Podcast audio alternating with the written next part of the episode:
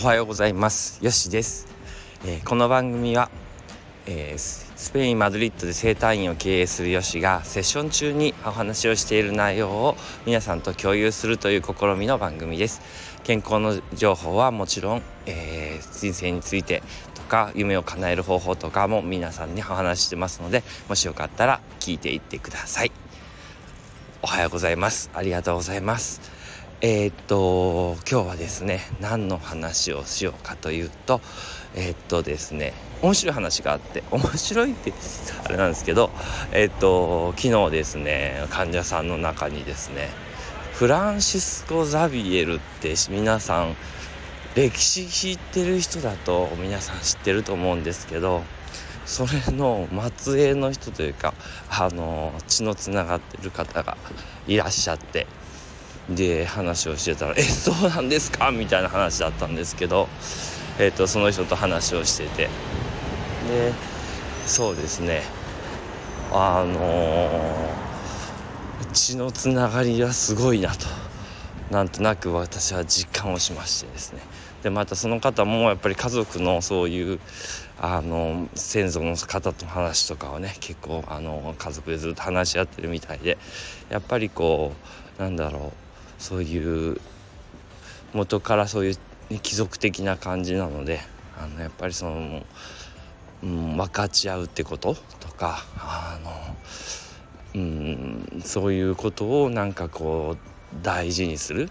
でその飛んだものに対してその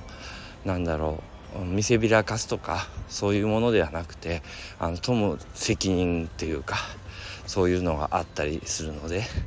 うん、だからあのすごい宗教的な方ですなんですけど本当に宗教の人って本当の元の人っていうのは本当に慈愛に満ち溢れてるというか本当にこう人を信頼してるというかそういうのを感じました。はい。あちょっと長くなっちゃいましたけれども。今日はですねえっ、とそんな感じでそんな感じって何の感じか分かんないですけどえっ、と体のがねじれるについてちょっとお話しようかなと思ってます。えセッションの中で僕は結構あの体をどこから見るかっても決めてるんですよね。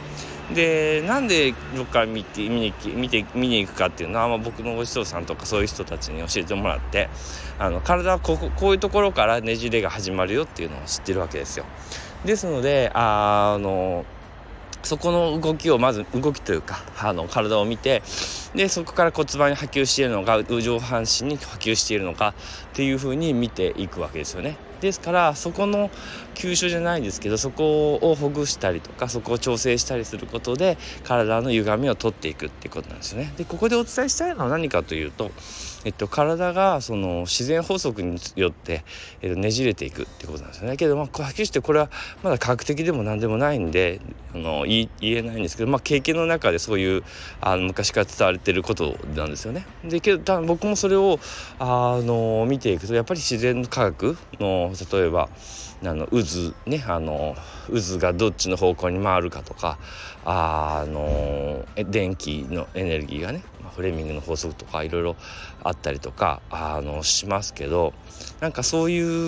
うのにこう一致しててで気の流れのね先生とかに話した時にやっぱ木はこういうねじれであの、まあ、この流れで方向で曲がっていくんだよみたいなとこを聞いていくのとやっぱちょっと理にかなってるのでやっぱ人間の体もそういうふうにねじれていくのかなっていうのは僕はあの革新的に思ってまして。でそれをまああの元にしてあの人様のお体を見させてもらってるんですよね。だからあのそのえっとだから認知えっと現代医学でいうと左右同じあのシンメトリーこう対照的にしするって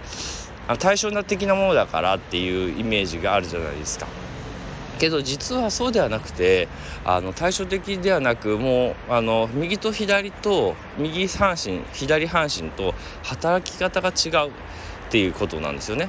ですのであのそういうところを知っていくと、えー、なんだろう体をどういうふうにケアしたらいいかっていうのが分かってくる。であだから右利きが多いんだだから左利き少ないんだとかそういう話にもつながるのかは分かんないんですけど、えっと、そういう意味で、えっと、実際そうですねあの体を見ていくと面白いことが分かってくるってことですよね。はい、で右側に肝臓があるのは何でか左側にか心臓があるのが何でかとかね。でですね。はい。でやっぱこう体のねじれがあることによって体の動きがなくなるっていう制限されていくことによってで内分泌腺っていうねあのホルモンですよね。が出るとこですけどもがそのやっぱり体がねじれる場所、ね、甲状腺だったら首だしあの副腎でしたらあのその肋骨が終わるところの,、ね、あのちょっと上のところに腎臓の上に隠れてますしあとは抗がんとか卵巣とかそういうのって、ね、やっぱそあの左右ついててこう体がこうねじれるところで刺激を受けることによってあの活性化するっていう考えであのこういう生態とかって見てるんですよね。だから